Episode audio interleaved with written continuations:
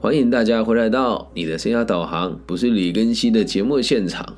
我们今天要继续进行的是一个全新的单元——细说《论语》，终于来到了这个学而篇以后的第二篇，就是为政篇哦。那在呃上一章的这个学而篇已经讲完了，接下来是一个新的开始，也希望大家可以跟我们一起学《论语》哦。那为政篇讲的其实基本上就是有点类似于真正的管理学啊。学而篇的时候是在讲说，我们身为一个管理者，或者是身为一个有抱负的这个知识分子，我们该怎么做准备，而开始做这个管理学的落实的时候，就应该是为政篇的这里了。好，那第一篇呢，我们今天要讲的这个题目啊，我们的白话文的翻译的题目，我们把它定定为《细说论语学而篇》EP One。真正的领导者的过去、现在与未来。那我们废话不多说，就来念一下这个文章的内容哦。子曰：“以政为政。”再一次啊，子曰：“为政以德，譬如北辰，居其所而众星拱之。”哦，那我们先一个字一个字的解释给大家听哦，因为。也也不了解大家文学基础到什么地方啊，所以我们今天讲一下这个子曰，就是孔子说的意思嘛。为政以德，以就是用这句话的意思就是统治者在进行管理跟统治的时候，应该以道德为基础。那接下来这个譬如北辰哦，北辰啊，这个辰指的就是北极星哦。那可能怕某一些观众或是听众对这个北极星的这个认知啊，呃，不是的，不是这么的清楚跟明白。我们来跟大家解释一下，什么叫做北极星哦。我们做这个 这个节目，我们必须得要深入浅出，但也要讲得很清楚。北极星呢，指的是靠近北天极的恒星，是北半球可以见到的所谓的极星哦。那至于什么叫极星哦？极星是地球的自转轴指向且肉眼可见的恒星，就是所谓的极星哦。那北极星的功能是什么呢？不管天象怎么转，它永远都在那个中心点哦。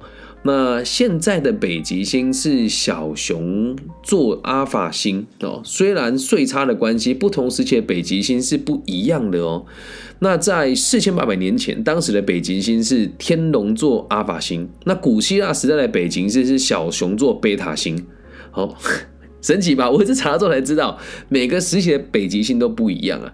那到二一零零年的时候，哦，目前小熊座的阿法和北极夹角才会变成最小哦。那到了三十一世纪以后，就三千八百年了，会变成是仙女座的这个 Y 成为北极星。所以这个是让大家知道，它是会随着这个年代而改变的一个形成啊。那这边为什么这个北极星的重要性在哪里呢？我们先一个一个来理解哦。北极星是天际导航，而且是透过这个观察天体来辨认方向的最重要的指标，可以应用在你野外活动啊或者航海的时候。在还没有指南针出现以前呢，尤其是地中海附近的航海民族，其实常常透过观察北极星来做导航。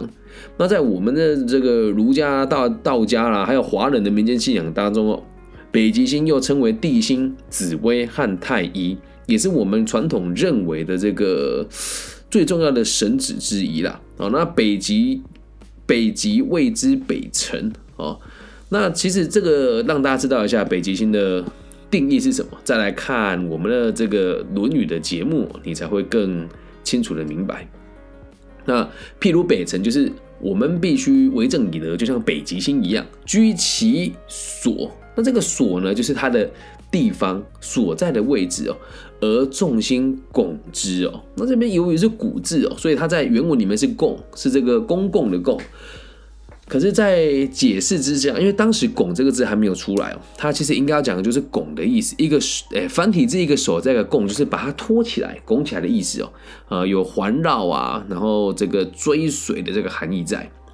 那我们如果从白话文来解释的话，意思就是我们孔老夫子说，周天子以道德教化来治理政事，就像北极星那样。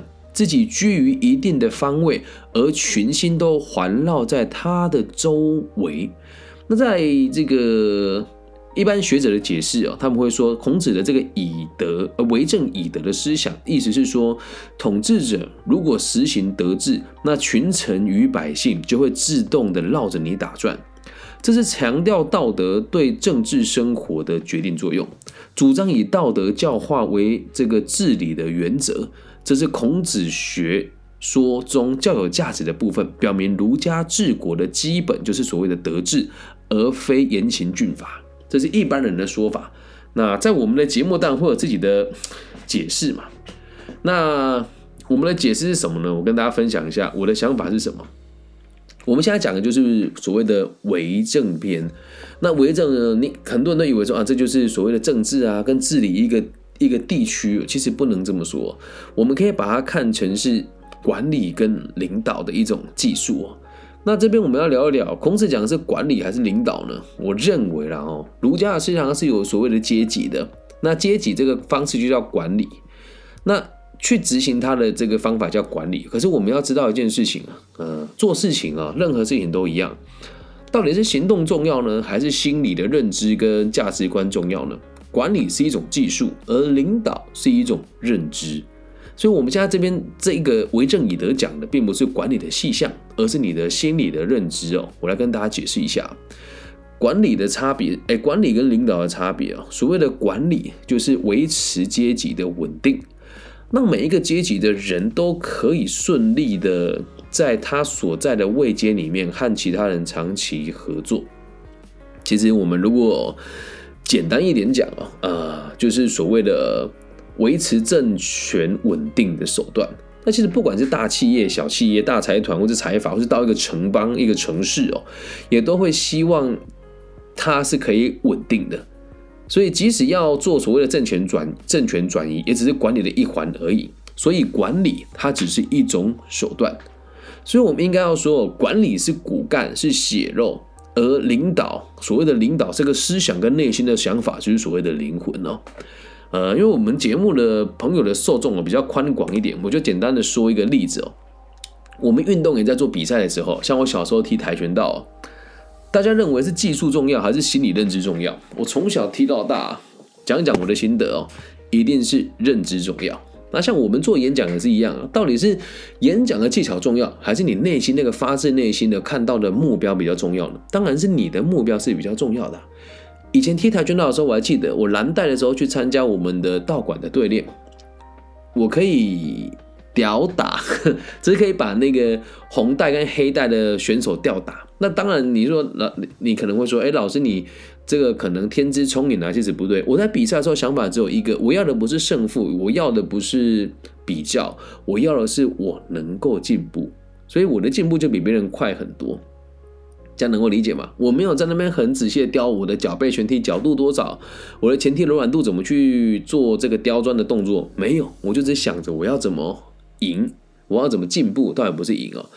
那讲到演讲也是一样，可能会有很多跟你分享说什么演讲的技巧啦，哦，这个呃，怎么演讲的配速啦，麦克风怎么拿啦，那文稿怎么写啊，等等。但这都是其次啊。你有技术，那又怎么样？你没有核心的理念跟骨干呢？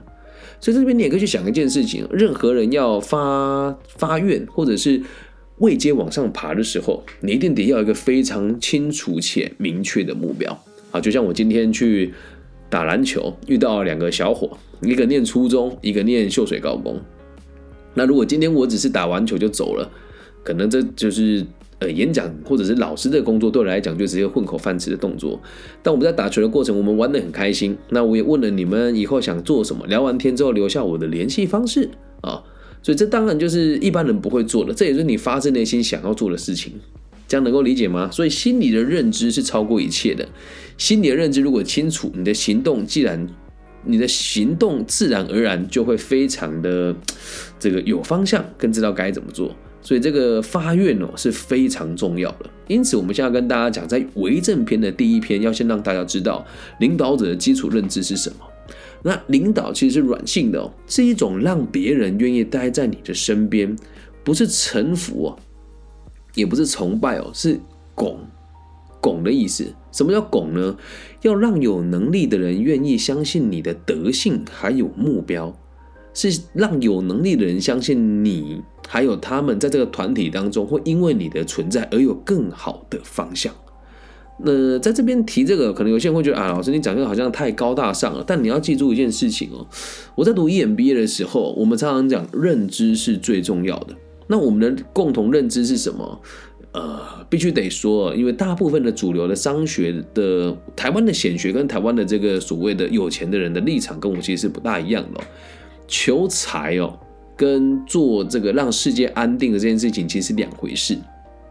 那有些人现在在，不要说有些人啊，在台湾那一天有一个很有趣的报道，说这个台大的这个教授说，我们的硕士生全部都去做台积电的工程师，没有人没有人要念博士班，这就是我们现在台湾跟世界管理的一个悲哀啊！大家都只想着我要赚钱，但是想的却不是我要如何让个地方更好，或是我要如何让这个社会更有价值。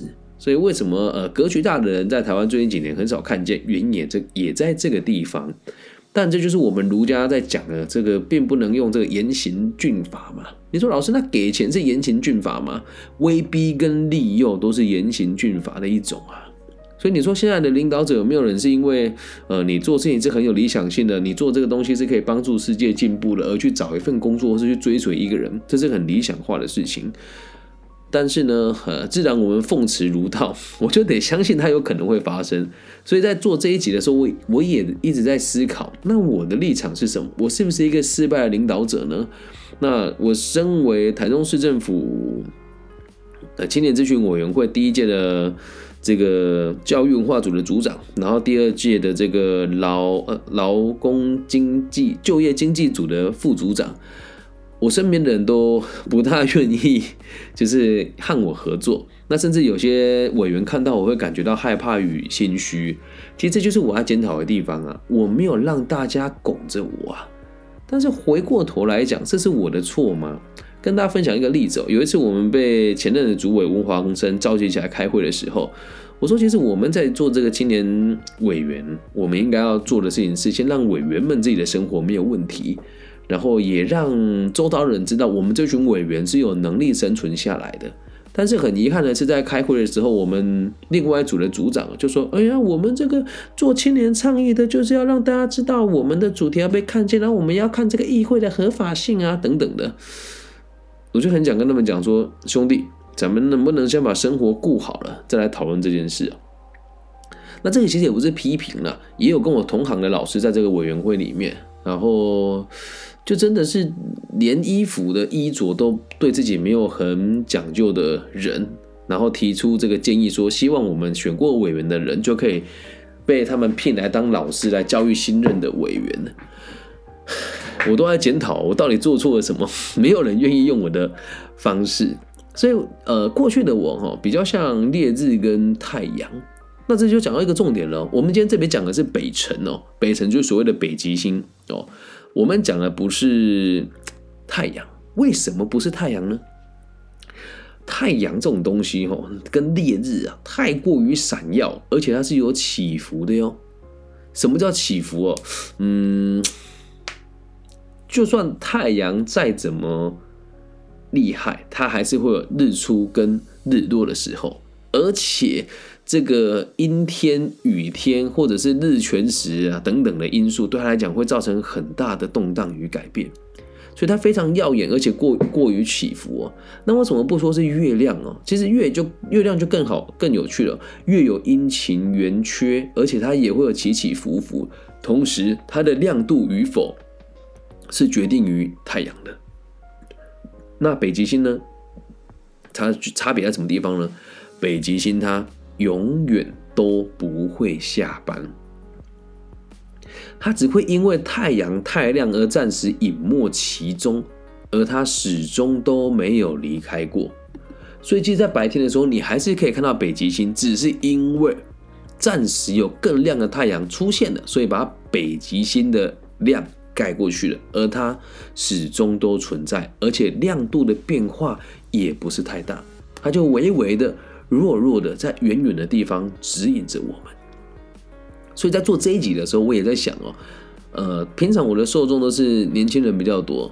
那真的工作有心得的人，有时候也会说：“更新，你讲那个那个都太空泛了，年轻人需要，我们这个年纪的人不需要。”但我做《论语》的这个东西，年轻人听的人可能也不多，所以我现在直播现场只有八到十个人左右，听得下去的没有走掉的，这个我必须得大胆的跟你们讲我的推测：未来的大家一定都是管理阶层以上的人，或者是现在你就要管理阶层的这个水平，否则听这种课程你会觉得哇，离我好远呐，哇，跟我没什么关系，对吧？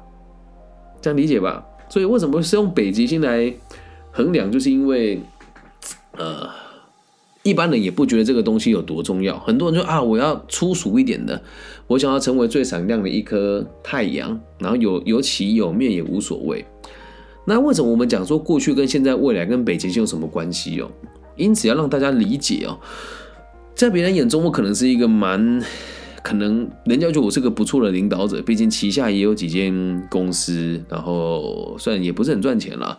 那在讲师界也有很多人会以我的意见为意见。那在某一些政府单位呢，也有被人家聘任当顾问的这个工作。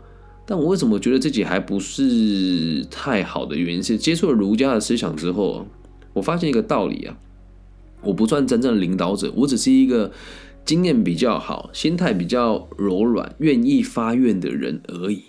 那我看完之后，想法完全不同喽。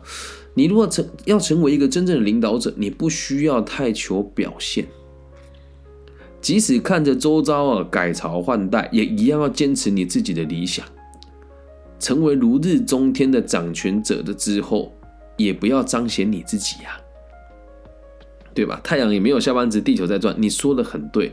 但是呢，哎呀，大家知道一件事情嘛，其实我们的太阳系哦，并不是太阳在中间，我们围绕着它打转。我们是宇宙在大爆炸之后就无限膨胀，我们现在宇宙也是膨胀了，所以太阳是一直往前冲的，而地球也是一直往前冲的，只是我们两个都在等速度的状况之下，我们才不觉得自己在往前冲啊。不过这是题外话，所以要成为真正的领导者之前哦，不用太彰显自己，你就是安安静静的看着改朝换代，有时候 A 帝王起来了陨落了，B 帝王也起来了也陨落，但你从来都没有离开过。那即使你真的未来有机会成为帝王的时候，你要理解一件事情哦，还没成为领导以前，你就不彰显自己，做什么事情都是以德为以以德性哦来做根本，就是如何利益众生的这个概念哦。你静静的看着别人升起降落，也看着自己的升起与降落，而且在你退位了之后，你还是一样在。有新的帝王崛起了以后呢，你依旧可以退居于幕后，让别人在有困难或者形式上有这个争议的时候，还会愿意来以你的行事风格来作为规范，这个才是真正的领导者。所以回到我们这边的核心哦，所谓的德与正哦，再三再三的跟大家强调，德的意思就是会，这个明谢会过的会哦。那正哦，这个一个正再个稳的这个正哦，其实就是真正的这个正的意思啊，发自内心的想把每一件事情都做好，并且考虑到每个人的立场，让万物之生，这才是真正的领导者。所以我自己在做台中咨询的委员的时候，其实你看哦，市长市长没有换过嘛。那我们的主委换过了一轮，委员呢也换过了一轮。然后有的人可能会突然有一阵子很红啊，后来又不见了。然后有的人可能在这边做的还不错，被抓去当幕僚了啊，离开了这边。然后有人当了幕僚之后又陨落了下来。那我们在这个青年咨询委员会有点像是小小的宫庙之上啊。所以在这个地方，我就最近这几年很多说，哎，我们有个委员叫肖成佑，就跟我说，哎，你怎么变那么低调？我说，其实真的大家不在同一个城市生活啊。为什么这么说？为什么讲北极星这个？我看了很有原因的，看了很有感触的原因是，我现在也是福人社的社员哦。一个福人社的社员，正常来讲是不会参加青年咨询委员会这种看起来有点非正式的这个官方组织啊。所以我看到他们觉得，哦，对我在这边就算提了案，好，大家过了，然后真的花钱了十万、二十万。然后给了一笔钱，我们要配合政府的某一些法律规章来进行一些活动。那说真的，十几二十万对福伦社的社员还有我自己而言，其实不是大数字啊。我们现在可以不用受别人控制来做这件事情。但我在参加这个这个委员会的时候，已经四年了嘛。这四年我的收入的成长也蛮惊人的。所以我并没有因为这样子就彰显自己说啊，我们吃饭干嘛干嘛的。所以像那一天最后一次聚会的时候，有几名委员就说要请大家吃饭啊。我个人觉得有一种感觉是把自己抬得很高啊，所以我就跟大家说，哎，如果大家有问题的话，随时都可以问我。那吃饭的话，我就暂时不去了。就委员就跟我说，哎，那组长、副组长，你不是也蛮有钱的吗？我们请大家吃饭，你不来当个分母吗？我当下很想 回答他说：“诶，就是我不觉得这个东西有多贵，但如果你们真的没有钱吃饭啊，或者是我不去，这个钱由我来付也没有关系呀。但我并没有在公共场合就让大家觉得很难堪，没有。为什么我没这么做呢？因为我读了《论语》，所以不会做这样子的事情哦。那我现在认为自己是一个成功的讲者，是一个做的还不错的教育家。”但是还不足以成为官庙之上的一名小小的领导。那随着这个研究《论语》啊，也才慢慢的理解到，哇，原来到最后也都是政治与商业还有管理三者是离不开的。所以《论语》它不是一种理想化的思想，而是一种可以融通到各个时代的学问与技术哦。那相信每一个胸怀大志且兼爱天下的你啊，都可以听懂这一节内容是什么。我自己在制作这节目的时候，我也有心理准备了。呃，我相信我讲 同时间在进行哦，有阿德勒这个博士延伸的作品，叫做《为爱彷徨的勇气》。每次讲爱情听的人就多，而讲《论语》听的人相对就会少一点点。但我们也不气馁啊，毕竟这个世界很少有人像我这么这个样子。其实每个议题我们都碰一些。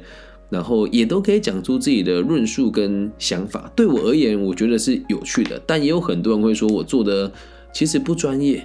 那面对这种批评跟指正哦，我还是就只有一句话，跟北极星一样，我从来都没有离开过。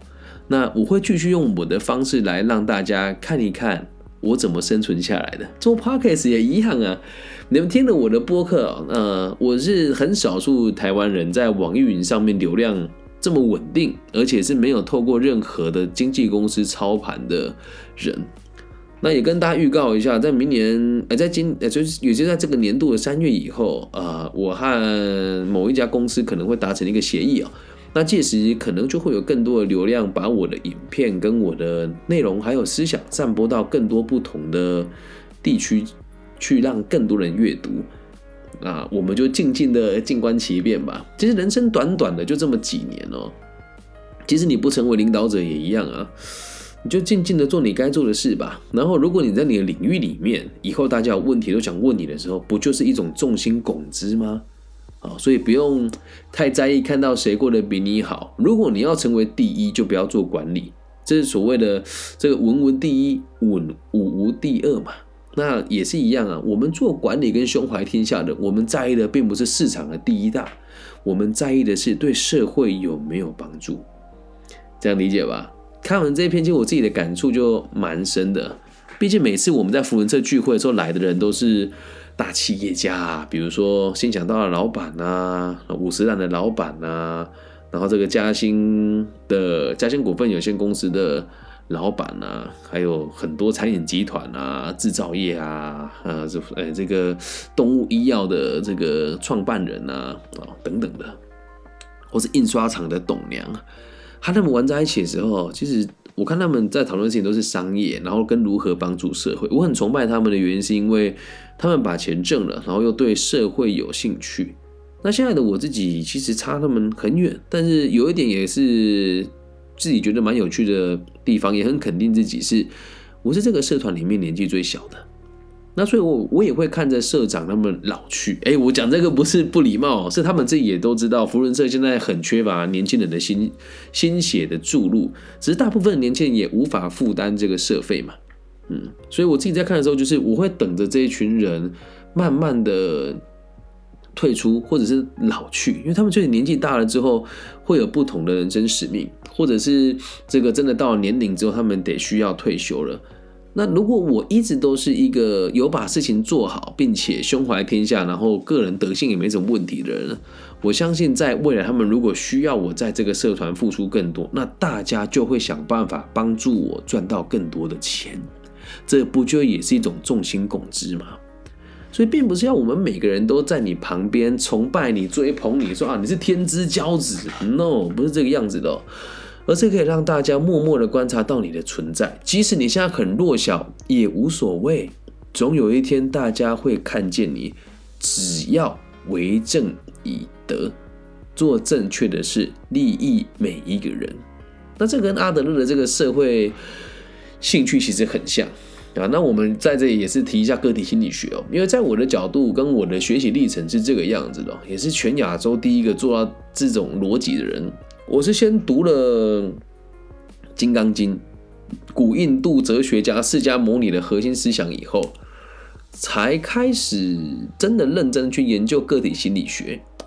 然后后来呢，遇到了这个我一个嗯学长，叫做汤凯华，然后他的老师呢谭家泽。我有一次聊天完，他们跟我说，他觉得蛮适合读儒学的，我才理解到哦，原来儒学是这么来的。因为不管是儒学、佛学还是个体心理学，我们很重视一个东西，叫做社会兴趣。什么叫社会兴趣呢？人活在这个世界上啊，我们都应该对他人有贡献，然后必须得关心别人，然后必须得知道自己可以奉献给社会什么。那这不就跟这里讲一样嘛？北极星的存在，他知道他就是指引大家嘛。你说啊，老师，你这个太拟人化，他就是刚好处在那里而已，刚好可以让我们看呐。这就是古人的智慧啊！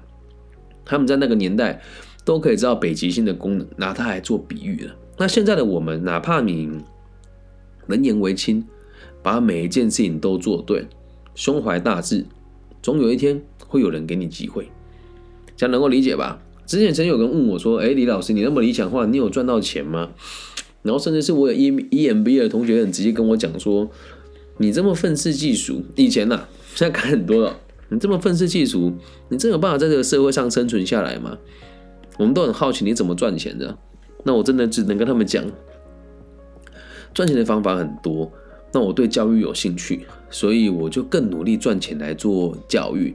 那当然，做我我不是一个成功的商人了，我每次做生意都被骗了，这是事实。但也是有赚到钱，也不要讲被骗了，就是我比较不计较，然后也比较不会想要赚很多钱。我只在意我有没有学到东西，跟如何让我的股东跟员工都过更好的生活。哪怕今天我的股份被吃掉了，我觉得也无所谓，只要大家能够继续生存下去就好。但是有个但是哦，呃，儒学跟佛学还有个体心理学这三门学问，都应该要让你在。呃，某个地区啊，假设你在某个地区里面，一定你的收入要达到平均水平的以上，你才有办法了解什么叫无余的状况之下就会照顾他人。像我们讲孔子，你你去上课的时候，儒儒学哦，他有讲，我们不收钱，但我们收什么？束修，束修是什么？肉干嘛？你还是得付出一点什么的。但是为什么他可以只收肉干不收钱呢？是因为孔子过得很苦吗？也还好啦，他的弟子哦，全部都是什么？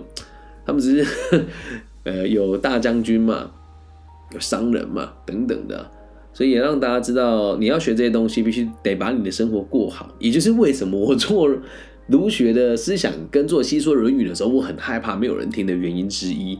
但我相信我的听众本来就不多了，而如果你还听得下去的话，代表你是胸怀大志的人。那请大家记得不要放弃希望。那我们孔老夫子也是很老才发迹的。你说他真的被大家重视，是他很老很老的时候。所以在看这个东西，他就真的是像个北极星一样，他已经死了这么多年了。而我们大家很多时候都还是会以他的智慧来做根本的发展，还有做思想上逻辑的架构，很有趣吧？所以真的要讲的话，佛学可能延伸到了儒学，而儒学延伸到了个体心理学。有人会说我这样讲的没有根据，但是我这个是我自己理解的世界，而且我应用在我的生活当中，让生活富足很多。那接下来我也会试着在节目里面啊，再慢慢调整，让更多人可以听懂什么是儒学跟个体心理学。因为我们节目的目的的存在，就是为了推广这些学问而致力于，就连现在我今天录制的时间是大年初一啊，就我们的生活就很自律，跟北极星一样，永远在那个地方啊，我也没有休息的时候。那当其他人比我更强大的时候，我可以让其他人暂时照亮我、超越我。那不管你的这个起起伏伏，我随时都在。以上就这一集全部的内容喽。譬如北辰，理解吧？感谢大家今天的收听。如果你喜欢我们节目的话，记得帮我分享、按赞加订阅。那在每一集的最后，都会跟大家讲，本节目的赞助呢，到目前为止还不到台币的三千元哦。如果大家有兴趣的话，可以做这个捐款，因为之前有很多粉丝是定期每个月扣款，然后在去年底的时候就全部都取消掉了。但还是要提醒大家，我们的节目虽然不以此为业。但我每年都有办奖学金，很多人跟我说，那你应该要把那个证据拿出来啊，证明拿出来等等的。我必须得跟大家讲，我只有一个人，然后我也没有那么多时间做行销。再者，我也不想去消费我的学生们拿到奖学金之后那种感觉。好，那如果你真的也经能力还不错，想要捐款给我们的协会，或是协助我做教育的话，五块十块不嫌多，五万十万也不嫌少，可以私信我，我会把汇款的方式告诉大家。不管你在全世界哪个角落，我都有办法让你捐款给我，好吗？感谢大家的收听，希望我们都可以成为某个行业的北极星，也期待在这个收听节目的大家，在几年以后，我们都成为在霸一方的这个行业的佼佼者。可以为台湾、为世界做一点什么？说不定你我的一小步，可以让这个世界更和平，可以让人与人的关系更和谐。大家晚安，我爱你们。如果对我的背景好奇，可以搜寻我或是谷歌我。我的名字叫李更新，木子李，甲乙丙丁戊己更新的更，王羲之的羲。感谢大家今天的收听，祝大家新年快乐！大家晚安，拜拜。